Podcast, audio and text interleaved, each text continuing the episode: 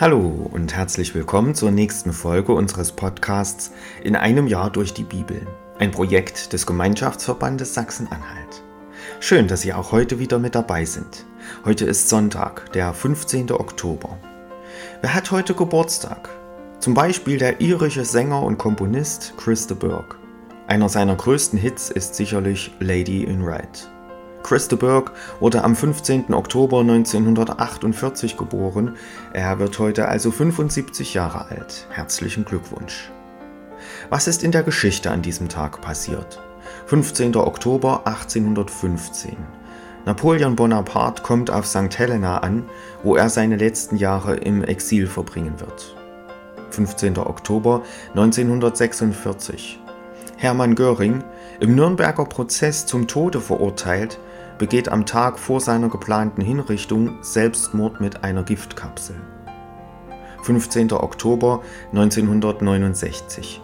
Etwa 250.000 Menschen demonstrieren in Washington, D.C. gegen den Vietnamkrieg. Und 15. Oktober 2003. China startet das Raumschiff Shenzhou 5. An Bord der Taikonaut, wie Astronauten in China heißen, Yang Liwei. Damit ist China das dritte Land mit einem erfolgreichen bemannten Weltraumflug. Ich lese uns die Losung für den heutigen Tag vor.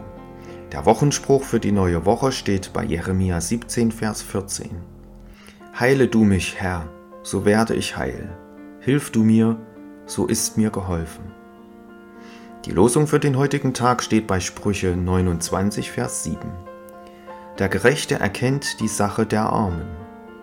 Und der Lehrtext aus Lukas 14, die Verse 13 und 14. Wenn du ein Mahl machst, so lade Arme, Verkrüppelte, Lahme und Blinde ein.